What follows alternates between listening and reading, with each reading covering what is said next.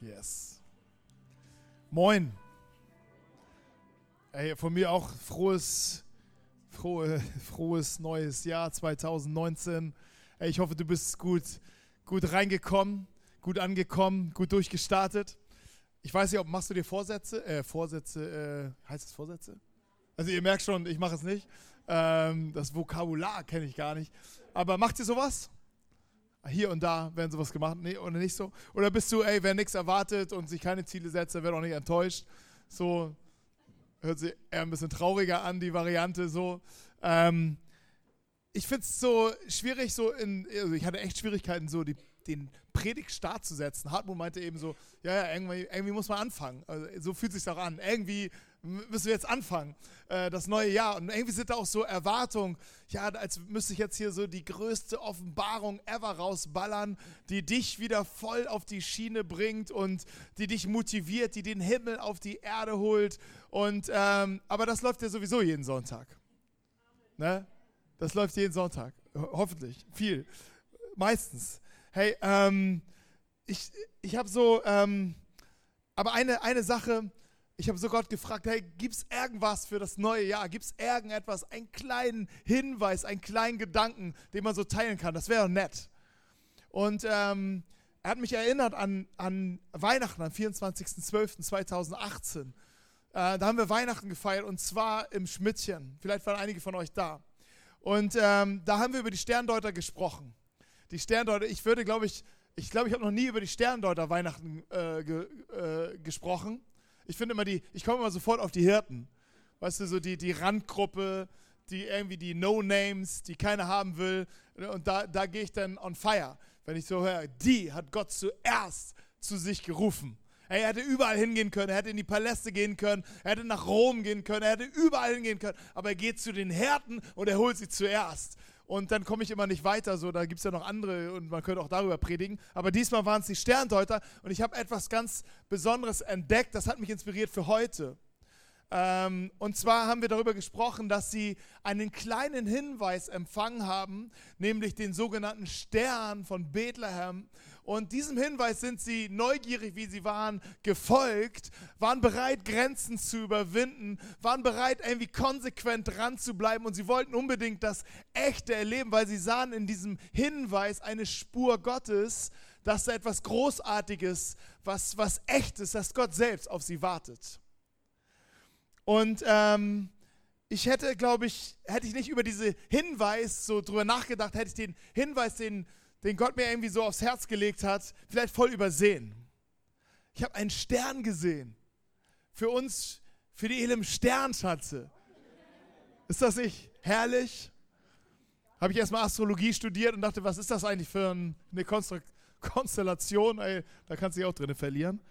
Ähm, bin fast nicht fertig geworden mit der Predigt, weil ich was. Aber dieser Stern, den, dieser Hinweis Gottes heißt mehr wir. Ja, ne? Siehst du? Habe ich mir fast gedacht. Habe ich auch gedacht. Weißt du, guckst in die Sterne und siehst so einen wunderschönen Hinweis und denkst, schön, was ist denn das? Und dann steht da mehr wir. Mehr wir. Und ich dachte so, wow, das ist ein Hinweis. Und ich dachte, okay, wir, unter wir verstehe ich schon einiges. Und das sagen wir auch öfters hier, hey, wir sind die Kirche. Nicht, nicht das Gebäude, das Gebäude sowieso nicht, aber auch Gebäude sind nie die Kirche, es ist ein Kirchengebäude, aber die Kirche sind immer Menschen, die zusammenstehen. Immer eine Gruppe von Menschen, die zusammenstehen und an Jesus glauben, das ist Kirche. Und diese Gruppen können sich treffen, wo sie wollen. Dort, wo sie sind, findet Gottesdienst statt. Dort, wo sie sind, findet Anbetung statt. Dort, wo sie sind, wird äh, das gefeiert, was Jesus getan hat. Und das kann überall stattfinden, auch hier im Bunker, auch hier in der Disco. Ähm, und das Wir haben wir schon ein bisschen entdeckt.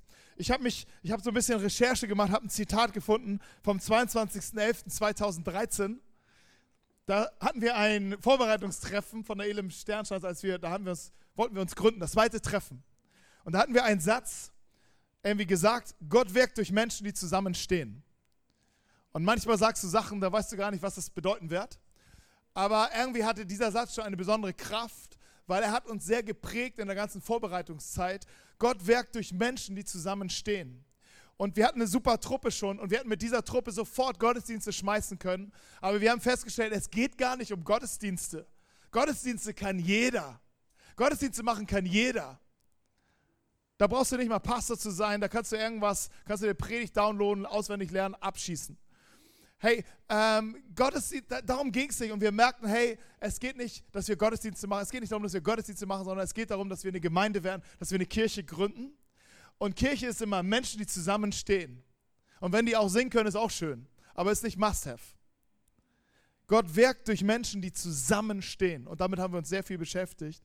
Und ähm, ein, ein Kollege aus äh, Sydney, der hatte auch ähm, was dazu auch ergänzt, zitatmäßig. Zu unserem Zitat hat er ergänzt, die Kirche ist nicht auf den Begabungen und Talenten einiger weniger gebaut, sondern auf den Opfer vielen.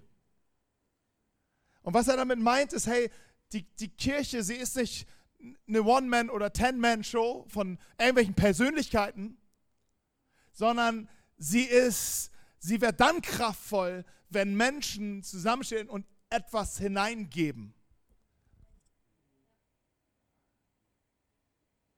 Und ich glaube, ähm, wir, wir haben schon in, den, in, der, in der Vergangenheit immer dieses, da viel öfters immer mal wieder darüber gesprochen, hey, ähm, wir sind die Kirche und unser Wir ist wichtig. Aber der Stern heißt ja jetzt nicht wir, sondern er heißt mehr wir. Und ich glaube, ähm, dass Gott uns führen möchte, uns leiten möchte, einen weiteren Schritt zu gehen, näher zusammen. Und das hört sich schön an, kostet aber unser Leben. Kostet viel von uns. Aber das ist der schönste Weg, den wir, glaube ich, gehen können. Also ich bin immer noch bei dir. Ich bin immer noch, Heidemar, ich bin immer noch voll bei dir. Es ist immer noch schön. Es ist wirklich schön. Und äh, wir sprechen über etwas Schönes, wenn wir sagen, mehr wir. Und ich glaube, wir brauchen mehr wir. Mehr wir, um zu erkennen, wer er ist. Epheser schreibt darüber, der Epheserbrief, Paulus schreibt an die Epheser, dass ihr werdet erkennen, die Größe, die Weite, die Liebe, die Tiefe, die, der, der, der Liebe Gottes. Ihr zusammen werdet das erkennen, nicht du alleine. Eine, manchmal gibt es so diese Mentalität, dass ich muss erst lernen, begreifen und dann kann ich etwas beisteuern. Aber hier schreibt Paulus zu, zu der Gemeinde, ihr zusammen werdet das erkennen, wer Gott ist, wer seine, wie groß seine Liebe ist, wie tief seine Liebe ist, wie kraftvoll seine Wahrheit ist. Wir brauchen uns und wir brauchen mehr wir, um mehr von ihm zu erkennen. Und wir brauchen auch mehr wir, um die zu lieben, die nicht so liebenswürdig sind. Hey, wir sagen, komm so wie du bist. Und das ist auch ein schöner Satz. Also ich feiere den Satz auch. Aber der Satz wird mit jeder Person, die reinkommt, so wie sie ist, herausfordernder. Und da möchte man, manchmal ist man so geneigt zu sagen, ja, komm so fast so, wie du bist. Und ähm, wir machen vorne doch mal einen Check und dann geben wir dir nochmal so einen Katalog mit. Hey, aber das wäre genau das Falsche. Es bleibt dabei, komm so wie du bist, weil das ist Gottes Herz. Egal, wenn ihr, ob ich da Probleme habe oder mit, es, äh, Gott hat damit keine Probleme, er ruft es. Aber ich brauche den anderen, um das wirklich zu leben, weil manchmal braucht man, muss man seine Liebe, hat man nur begrenzt, kommt der andere dazu, wird die Liebe ein bisschen größer.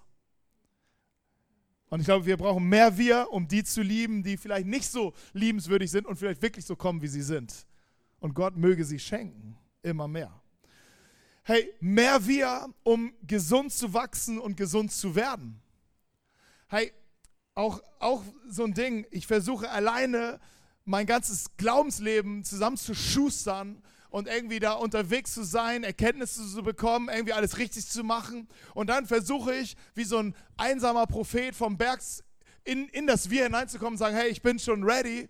Und du merkst gar nicht, wie schräg du in die Einsamkeit gerade geworden bist, weil du brauchst den anderen, um, um einen gesunden Abgleich mit dir selbst zu bekommen.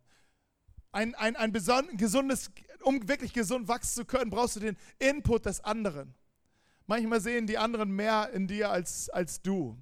Oder sie sehen das Richtige und das Bessere in dir. Sie sehen auch manchmal das Größere. ist nicht immer nur negativ, sie sehen auch manchmal das Herrlichere, sie sehen auch das Schönere in dir. Wir brauchen den anderen, um gesund zu werden, um gesund zu bleiben. Hey, wir brauchen mehr wir, um die Kämpfe des Lebens wirklich zu gewinnen und zu meistern. Hey, wenn du vielleicht ganz neu bist und interessierst dich für den Glauben, dann äh, ist das ein guter Weg und Gott segne dich bei, dem, bei deinem Suchen, bei deinem mit Beschäftigen, mit, diesem, mit der ganzen Thematik. Und, ähm, aber was nicht sein wird, ist, dass wenn du den Glauben findest und den Glauben an Jesus findest, dass du dann zack auf Wolke 7 unterwegs bist und irgendwie du noch irgendwie wie so ein, was weiß ich, wie so eine Fee durch die Gegend eierst und denkst, hey, was ist das Leben? Ist einfach nur noch schön und rosa-rot und Ponyhof und Einhörner und sonst irgendwas sondern das Leben bleibt tough. Und das Leben bleibt auch hart. Gegenwind bleibt und äh, manchmal fliegen uns Dinge um die Ohren, weil du einen straighten Weg gehst. Hey, du hast am wenigsten Widerstand, wenn du, wenn du durch die Gegend eierst, durch dein Leben eierst, ob du glaubst oder nicht. Wenn du eierst, hast du keinen Widerstand. Dann kannst du dich immer wie ein Aal durch die Gegend eiern. Aber wenn du, wenn du dein Profil wenn du ein Profil aufbaust in deinem Leben, eine Überzeugung nachgehst, dann wirst du so immer Widerstand bekommen. Da wird immer wieder Gegenwind äh, kommen. Aber jeder von uns weiß, der schon einige Kämpfe hinter sich hat, dass er, ich möchte keinen Kampf in meinem Leben vermissen. Das sage ich jetzt nach, also im Rückspiegel. Im Kampf denke ich so ein Scheiß und vor dem Kampf denke ich, ich gehe da nicht rein. Und nach dem Kampf denke ich so, Halleluja, war das eine gute Zeit für mich. Aber wenn ich dann raufschaue, sehe ich auch Leute, die, die an meiner Seite standen, die, die mich supportet haben, die für mich gebetet haben, die irgendwie für mich geglaubt haben, wenn ich nicht mehr glauben konnte. Wir brauchen den anderen, mehr wir. Hey, und ich denke auch, wir brauchen mehr wir, um es zu schaffen, das zu tun, was Gott uns hier auch in diesem Stadtteil anvertraut. Hey, ich glaube, wir, wir, wir sind jede, jede Gemeinde, jede Kirche hat auch immer eine Aufgabe, ein, ähm, ein Mandat an dem Ort, wo sie gepflanzt ist. Und vielleicht denkst du, ja, aber was ist mit Kiel? Und so denken wir manchmal selber, aber das ist ein Trick in dir, in deinen Gedanken. Was ist mit Kiel, was ist mit da? Wir können uns doch nicht nur auf ein, eine Sache konzentrieren. Aber es heißt, wenn du alle lieben willst, wirst du keinen lieben. Wenn du allen helfen willst, wirst du keinem helfen. Wenn du allen eine Freude machen wirst, wirst du keinem eine Freude machen. Und ich glaube, es geht darum, dass wir zusammen erkennen, hey, wir haben hier eine Aufgabe, ein Mandat und wir brauchen uns, um es zu schaffen, was Gott hier für seine Absicht, was er hier vorhat, diesen Stadtteil zu segnen, Menschen zu segnen. Und Gott sagt zu uns, Kiel ist meine Sache. Macht ihr eure Sache. Und letzteres, was ich auch ähm, vielleicht so das Beste finde, mehr wir, wir brauchen mehr wir, um Gutes zu feiern. Hier fliegt jetzt nicht gerade der Hut hoch, ne? Weil bei Feiern denkst du, weiß ich nicht, ähm, vielleicht musst du dein Feiern auch mal überdenken, aber ich glaube, es gibt ein Feiern, was, was sehr viel Leben und Freiheit freisetzt. Dieses Feiern meine ich und ich glaube, wir können gute Dinge lernen zu feiern. Und gerade in der Kirche, ich glaube, die Kirche soll ein Ort des Feierns sein. Und äh, das Miteinander, Feiern, das Leben teilen. Hey, wenn du woanders hingehen musst, weil das nicht mehr hier nicht geschieht, in dem, wo du, was du dein Zuhause nennst, dann, dann fehlt was und wir müssen nachlegen. Und wir brauchen uns zusammen, um zu feiern, weil alleine zu feiern ist gut. Ähm, ist ein bisschen trostlos.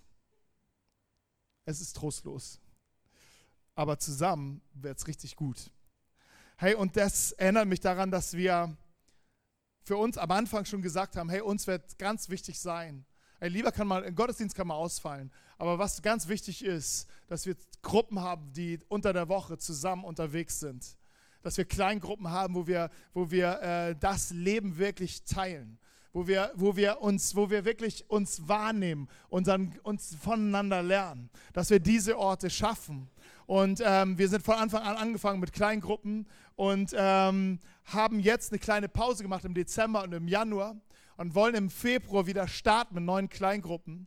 Und was auf dich, was da auf dich wartet, kannst du jetzt hier in diesem Video sehen, unser Kleingruppeninformationsvideo Teil 1.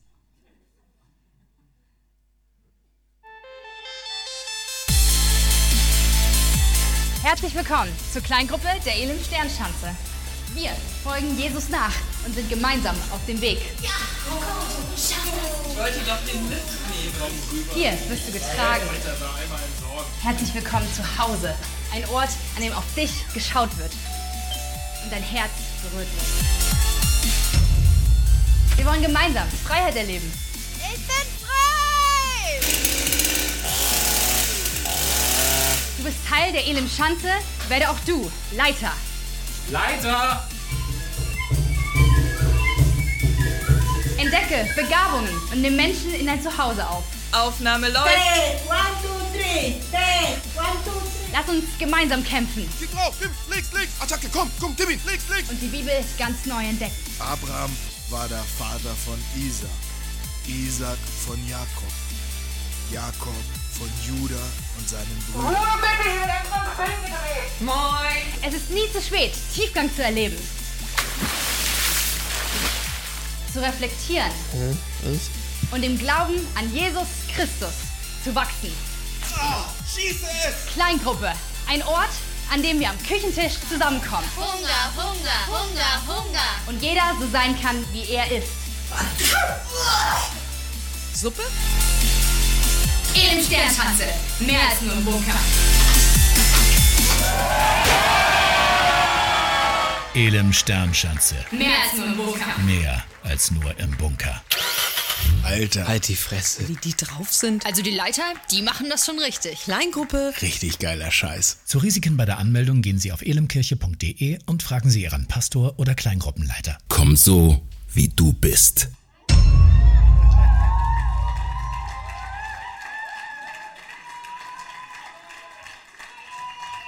Hier, hier vorne sitzt unser Regisseur.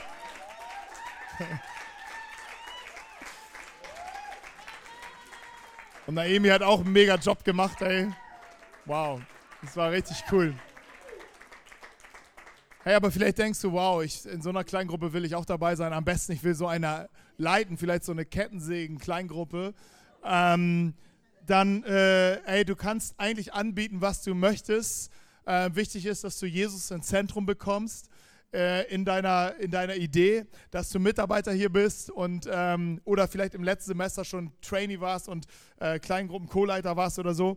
Ähm, dann kannst du noch bis Mittwoch eine Kleingruppe anmelden und äh, dein Haus aufmachen oder deinen Garten, deinen Wald, keine Ahnung, äh, und dort ähm, äh, einfach ähm, Menschen einladen. Ab Februar sollen die Kleingruppen losgehen. Ab nächste Woche wollen wir uns online dann anmelden können. Dann ist es dann wieder freigegeben. Dann könnt ihr euch alle anmelden in irgendwelchen Kleingruppen. Und ich glaube, es wird eine super Zeit und eine gute Zeit. Und was es widerspiegelt hat, war so ein bisschen der Herzschlag. Hey, wir leben zusammen, wir sind zusammen unterwegs und haben Spaß zusammen. Yes? Hey, und ähm, weiter. Nächster Punkt. Ähm, ich möchte über dieses Mehr Wir ähm, mit, einem, mit einem Gedanken das Thema nochmal fokussieren. Ähm, ich habe ein Bild gemalt, warum mehr Wir, wieso mehr Wir. Und äh, ich glaube, das Wir haben wir schon erkannt, aber das Mehr Wir bedeutet, Gott möchte uns bewegen, in etwas näher zusammenzurücken. Und ähm, das möchte ich mit euch entdecken. So wie die Sterndeuter diesen, diesen Stern entdeckt haben und ihm gefolgt sind, möchte ich mit euch diesem Hinweis mal folgen und dem mal Raum geben in unseren Herzen, in unseren Gedanken. Vielleicht bist du auch ganz neu hier, ganz neues, alles neue Themen hier. Und ähm, dann bist du einfach eingeladen. Du kannst dich ganz entspannt zurücklehnen und denken, hey, okay, ich, ich höre mir was an, aber was du hören wirst, ist, was die Kirche eigentlich sein soll. Darum geht es. Und ähm, mehr wir, was ich daran denke, ist, dieses Wir ist heilig. Und wir sind berufen, heilig zu leben. Weil dieses Wir, diese Kirche heilig ist. Und ich weiß nicht, was bei dir jetzt alles zusammenzuckt. Heilig? Heiligkeit? Wow, wow. hallo, hallo, hallo. Äh, kann man aussteigen? Ähm, also ich mache gerne eigentlich so ein Thema. Also eigentlich finde ich es cool, Gott ist heilig und irgendwie spricht das, irgendwas spricht das in mir an. Aber ich mache auch gerne einen großen Bogen um dieses Thema, weil ich denke, irgendwie kann man da nur verlieren in diesem Thema. Aber ähm, ich glaube, wir können eigentlich da nur gewinnen, wenn wir uns diesem Thema stellen. Und lass uns mal mutig sein heute. Was bedeutet überhaupt heilig sein? Ähm, Heiligkeit ist die Wesenart Gottes. Und ein Bibellexikon beschreibt es so, Heiligkeit ist die Wesensart, die sich an der Reinheit erfreut und das Böse zurückweist. An der Reinheit erfreut und das Böse zurückweist. Und wenn Gott heilig ist oder er ähm, sein Wesen Heiligkeit ist, dann bedeutet das, dass bei ihm Böses keinen Raum hat. Null. Gar nichts. Zero. Kein Raum hat. Und dass seine, die Begegnung mit ihm eine Begegnung der Reinheit ist. Es ist, äh, es ist die wahre Liebe, die echte Liebe, 100% Liebe, ähm, wenn wir mit uns mit Gott beschäftigen. Und dann begegnet uns in der Bibel von, vom Anfang bis zum Ende oft die Begrifflichkeit, dass etwas geheiligt ist oder etwas heilig ist. Die Kirche, sie ist heilig. Ähm, die Menschen, die an Jesus glauben, sie sind heilig. Es gibt einen Tag, der siebte Tag in der Woche, der Sabbat, er ist heilig. Und es bedeutet, es gehört Gott. Es ist abgesondert und gehört ihm. Es ist sein Besitz, er hat die Hand drauf. Es ist, gehört ihm und er bestimmt die Spielregeln, wie es um diese Dinge geht. Und es ist, glaube ich, gut ähm, zu lernen, okay, was bedeutet es denn, wenn es ihm gehört? Und das Erste, was ich, was ich hier entdecke, ist, dass wir heilig sind. Gott spricht wirklich in unser Leben, in uns als Kirche, ihr seid heilig. Äh, Paulus schreibt es an einen Brief in eine Gemeinde und die Gemeinde war echter Sauhaufen. War ein echter Sauhaufen. Wie da die Leute umgegangen sind miteinander, das ging wirklich unter keine Kuhhaut. Ähm, und er schont die Leute auch nicht im Brief, was er da alles schreibt. Die, die, äh, da wird mit der Schwiegermutter geschlafen und hinterm Rücken und so weiter. Ey, da, da werden, also da haut richtig raus. Aber er fängt diesen Brief an und schreibt diese Gemeinde an und sagt, ey, wir schreiben an die Gemeinde Gottes in Korinth an euch, die Gott berufen hat. In Christus Jesus hat er euch geheiligt. Ihr seid geheiligt. Und was bedeutet geheiligt in diesem Kontext? Ihr seid abgesondert, bedeutet das hier. Ihr seid, ihr, ihr seid, ähm, Gott hat die Hand auf euch drauf und ihr habt eine besondere Bestimmung. Das heilig bedeutet nicht, ihr seid perfekt, ihr seid rein, weil der Brief äh, widerlegt das komplett, das war ein Sauhaufen. Aber der Brief diente der Gemeinde dazu, dass sie wieder zurückkommen in die eigentliche Bestimmung.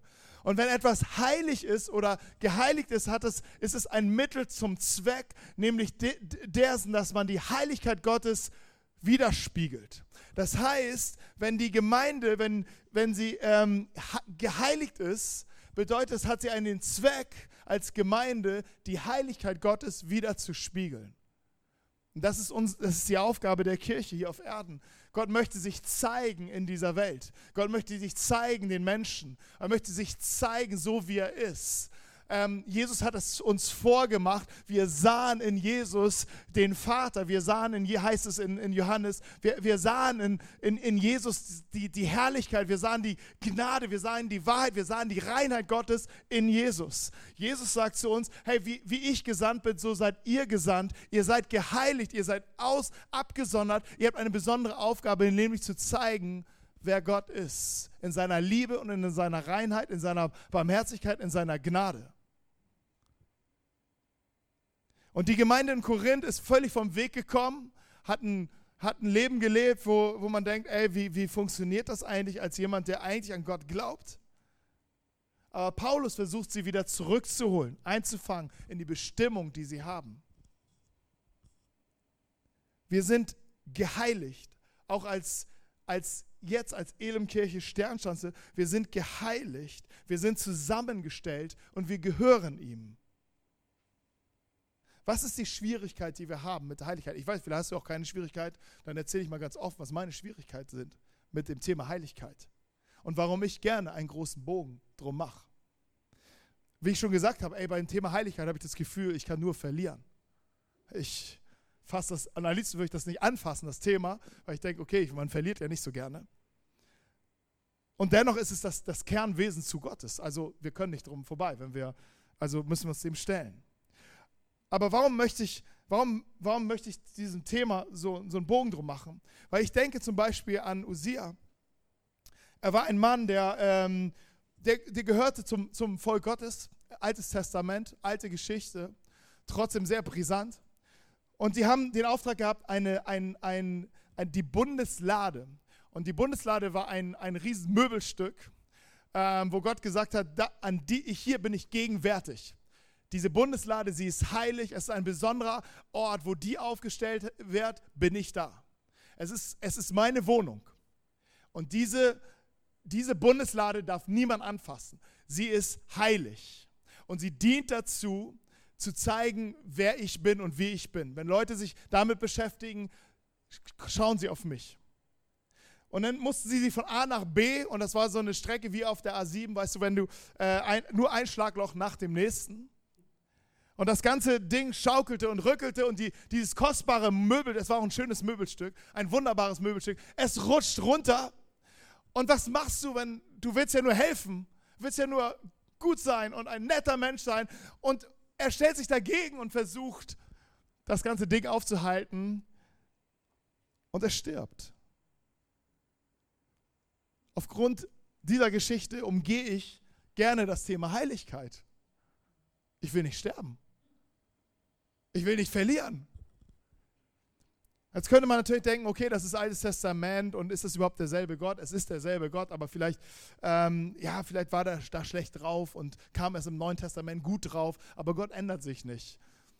Er ist auch derselbe liebevolle, gnädige, barmherzige Gott im Alten Testament den man ähm, manchmal vielleicht neu entdecken muss und darf. Aber ich gehe mit euch in, in das Neue Testament. Und da gab es einen Gottesdienst. Hey, die Leute kamen zusammen und sie hatten mal ein Herz für sein Haus gefeiert. Und das heißt, sie haben, haben überlegt, was, was wollen wir äh, in die Gemeinde investieren, damit, mit, damit der Wille Gottes passieren kann, damit wir Witwen ver, äh, und, und Weise versorgen können. Und, und, und sie haben alle sich was Gedanken gemacht, so wie wir das auch im Oktober gemacht haben. Und dann haben sie alle geliefert und haben etwas abgegeben. Jeder, der wollte, das war freiwillig. Und es gab ein Ehepaar, äh, die haben sehr viel gegeben, aber sie haben noch viel mehr übertrieben, was sie gegeben haben. Sie haben so viel gegeben, aber haben so viel gesagt, dass sie gegeben haben. Sie haben einfach übertrieben. Hast du schon mal übertrieben? Hast du schon mal mit deinem Glauben übertrieben oder mit Dingen, die du vielleicht erlebt hast? Hey, manchmal übertreiben wir, aber es liegt so, es rutscht so schnell raus und fühlt sich auch besser an, wenn wir ein bisschen mehr reinballern in die Geschichte. Die Leute hören uns mehr zu. Und ähm, ja, die beiden sind tot umgefallen in dem Gottesdienst und wurden mit den Füßen zuerst rausgetragen. Darum, das ist so eine Story. Gott schont uns manchmal nicht. Und denkst so, darum mache ich einen Bogen um dieses Thema Heiligkeit, weil ich will nicht sterben. Ich will nicht verlieren. Ähm, das macht mir ein bisschen Angst. Ich denke, ey, puh, ich, ich, also ich kann mich voll mit den Leuten identifizieren. Und die Korinther, da haut Paulus nochmal richtig rein in diesen Brief. Und er sagt zu ihnen, dass sie, ähm, ey, ihr feiert das Abendmahl zusammen. Und das Abendmahl ist ein Moment, wo wir Jesus ganz bewusst in die Mitte stellen, so wie diese Säule. In dieses Zentrum stellen. Hä, ist das, ist das überhaupt ein Stein? Egal. Fake, okay. Auf jeden Fall, wir stellen Jesus in die Mitte. Wir stellen Jesus ins Zentrum. Und in dem Abendmahl ähm, fokussieren wir uns ganz bewusst auf ihn und was er für uns getan hat. Und wir stellen uns sozusagen, wenn wir Abendmahl zusammennehmen, wir stellen uns zusammen um Jesus herum. Und Paulus beschreibt es, genau das tut ja auch. Aber wie ihr miteinander umgeht, ist unter aller Sau. Die, die nichts haben, die, die unterdrückt ihr und die Reichen, es ist wie in der Welt, die Reichen geben das Kommando hier. Hier ist Unterdrückung, hier ist Perversion und äh, ihr deckelt das alles. Darum sind so viele Leute krank bei euch. Darum sind so Leute so früh, äh, früher gestorben, als sie eigentlich sollten.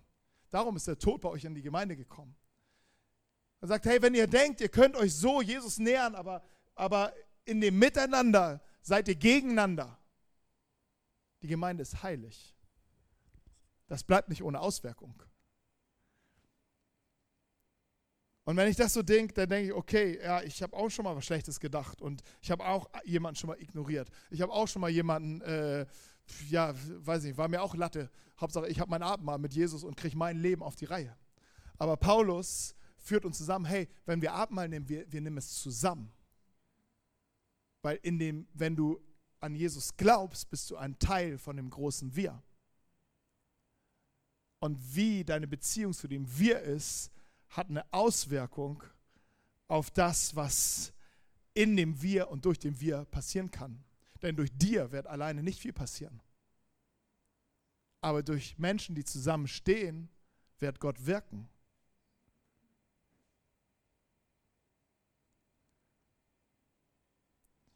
Und ich glaube, die, diese Geschichten sollen uns zeigen, dass es etwas gibt, was Mehrwert hat als unsere eigene Existenz.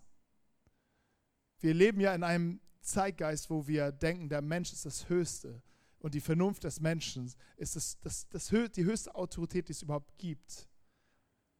Und wenn wir so denken, okay, aber ich glaube, diese Geschichten zeigen uns und machen sensibel, hey, vielleicht gibt es etwas, was größer ist als wir und was höher ist als wir und was vielleicht ähm, nachdem wir uns vielleicht orientieren können.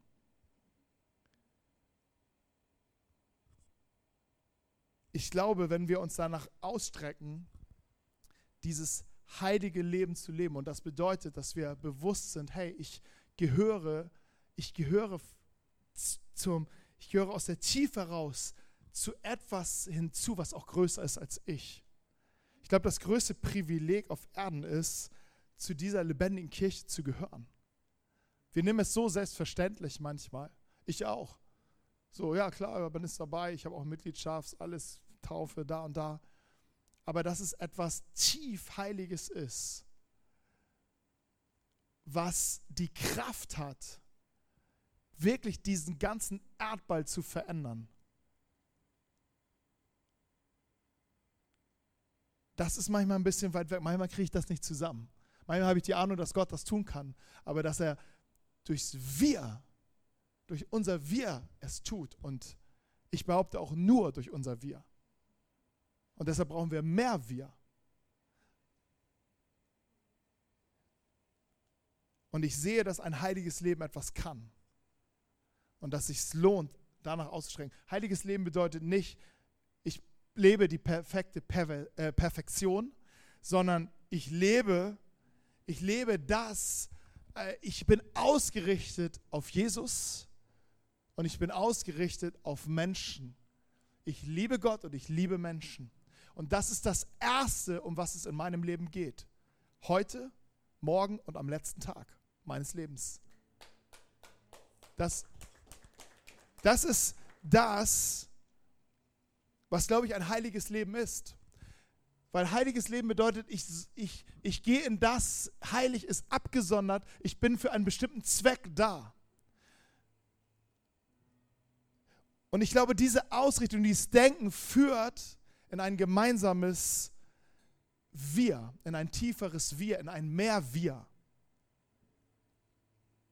Und hier kommt der Tod in den Topf, weil bei mehr Wir bedeutet das weniger Ich. Ein mehr Wir funktioniert nicht mit mehr Du, sondern ein mehr Wir funktioniert mit weniger Ich. Aber eine, eine Haltung, die so zusammenwächst, eine Gemeinschaft, die so zusammenwächst, wird ein Ort der Gegenwart Gottes. Weil es spiegelt ihn wieder. Es spiegelt sein Herz wieder, es spiegelt sein Wesen wieder und er liebt es, dort zu Hause zu sein. Er sagt, ich bin mitten unter euch. Ich bin mitten unter euch, wo zwei oder drei zusammenkommen. Und zusammenkommen bedeutet hier in, in seiner Sache zusammenkommen, nicht in deiner Sache, sondern in seiner Sache zusammenkommen. Dort ist er mitten unter uns. Er ist da. Er fühlt sich wohl. Jemand sagte mal, hey, mir gefällt der Lobpreis nicht. Hast du auch schon mal gedacht, hey, mir gefällt der Lobpreis nicht. Ich, ich, ich habe ich hab den Namen. Wir, Erwin, ich kümmere mich drum. Ich, ich mache das. Ich mache das. Ähm, mir gefällt der Lobpreis nicht. Ich möchte dies oder das oder jenes. Und der Pastor antwortete ihm und sagte, weißt du was, ist doch egal, ob der Lobpreis dir gefällt. Er ist nicht für dich. Die Lieder, die wir singen, sind nicht für dich. Die Gebete, die wir sprechen, sind nicht für dich. Sie sind für den König der Könige. Und sie sind für den Herrn der Herren. Hey, wenn du das Lied nicht magst, habe ich eine gute Nachricht. Wir singen kein Lied, was wir hier auf Erden singen, was wir jetzt so derbe feiern. Kein Lied schafft es in die Top Ten im Himmel, in seiner Gegenwart. Weil dort werden wir ein neues Lied singen. Wir werden ein neues Lied singen. Aber ob wir im Himmel singen werden, hängt davon ab, wie wir hier und heute singen. Wie wir in unserem Herzen singen. Ob wir ihn meinen. Und ich glaube, wenn Jesus sagt, ich wohne dort, wo Menschen mich meinen. Ich bin da zu Hause. Ich bin da. Das ist, das ist gesetzt. Und dafür brauchen wir nicht mehr du, sondern mehr wir. Auch wenn ich dich mag. Und diese Gegenwart, diesen Ort der Gegenwart führt uns weiter in die Verheißungen Gottes. Gott hat Verheißungen für dich. Und ich habe es ähm, vorhin schon gesagt. Eine Verheißung Gottes ist nicht den Parkplatz, den du vielleicht vorhin bekommen hast. Vielleicht hast du gebetet auf dem Weg hierher und sagst, Gott, bitte schenk mir einen Parkplatz. Und denkst so, Halleluja, hat mir einen Parkplatz geschenkt. Hey, im Fahrstuhl sprichst du hey, Gott hat mir einen Parkplatz geschenkt. Halleluja! Und dann triffst du jemanden, der Jesus genauso liebt wie du. Und der hat gerade einen 10 Kilometer Fußweg hinter sich, weil er einen Parkplatz gefunden hat. Nicht so nah dran und jetzt muss er ein bisschen gehen. Und du schreibst gerade dein Buch über deine Gebetserhörung. Ich habe einen Parkplatz gefunden. Hey, weißt du, was der Parkplatz ist? Es ist einfach die allgemeine Gnade Gottes. Gott lässt es regnen über die, die glauben und die, die nicht glauben. Gott lässt die Sonne scheinen über die, die glauben und die nicht glauben. Hey, glaubst du, du liegst nur am Strand, weil du an Gott glaubst und der neben dir, der nicht an Gott glaubt, liegt im Regen? Hey, der ist brauner als du, wenn er aus dem Urlaub kommt.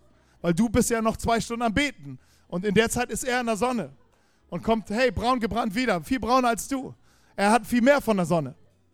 Hey, schreib nicht deine Bücher über diese Gebetsanliegen. Es sind keine Verheißungen, es sind keine Versprechen Gottes.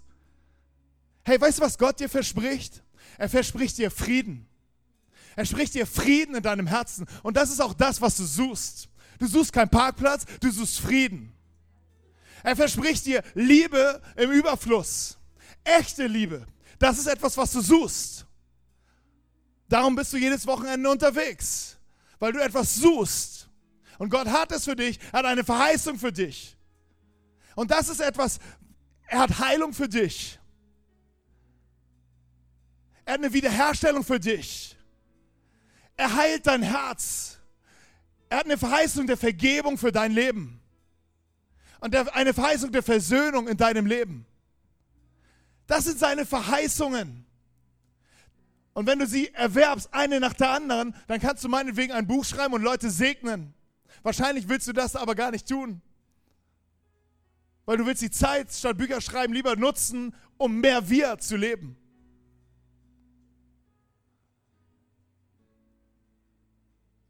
Aber das führt uns an Orte, wo die Verheißungen Gottes wahr werden.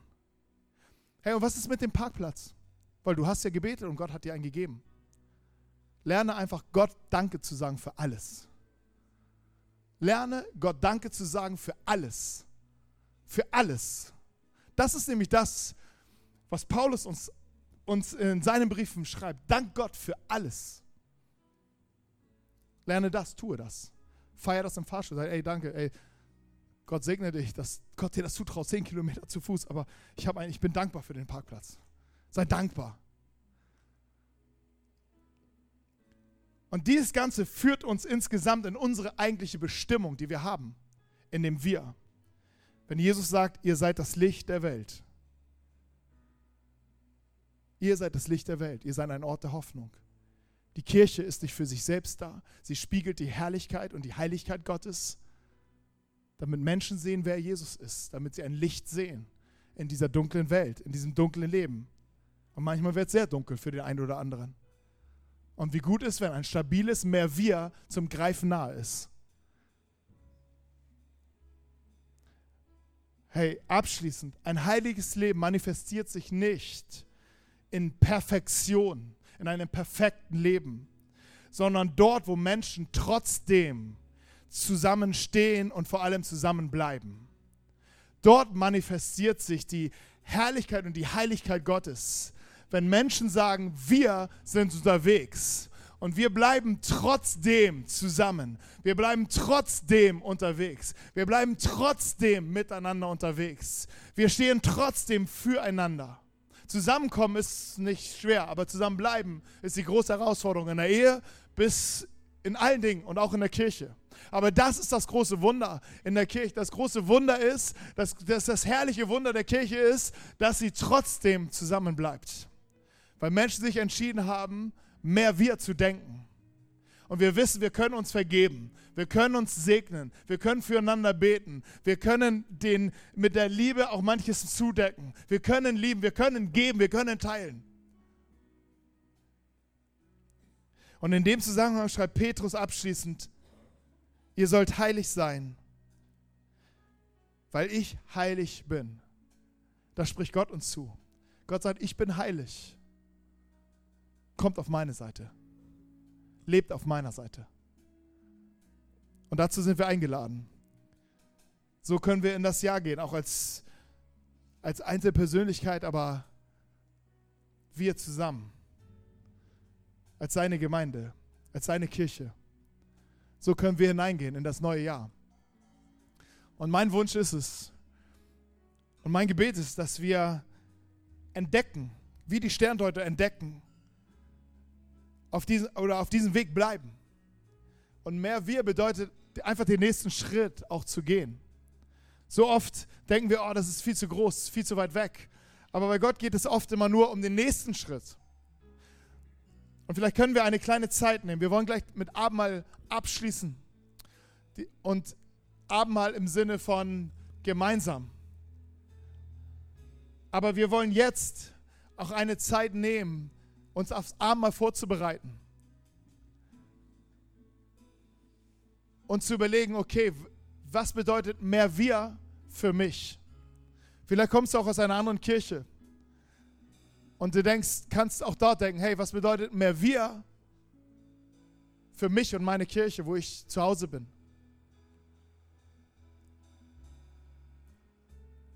Und so kannst, können wir zusammen, jeder für sich, ins Gebet gehen, sich Gedanken machen. Vielleicht magst du was aufschreiben.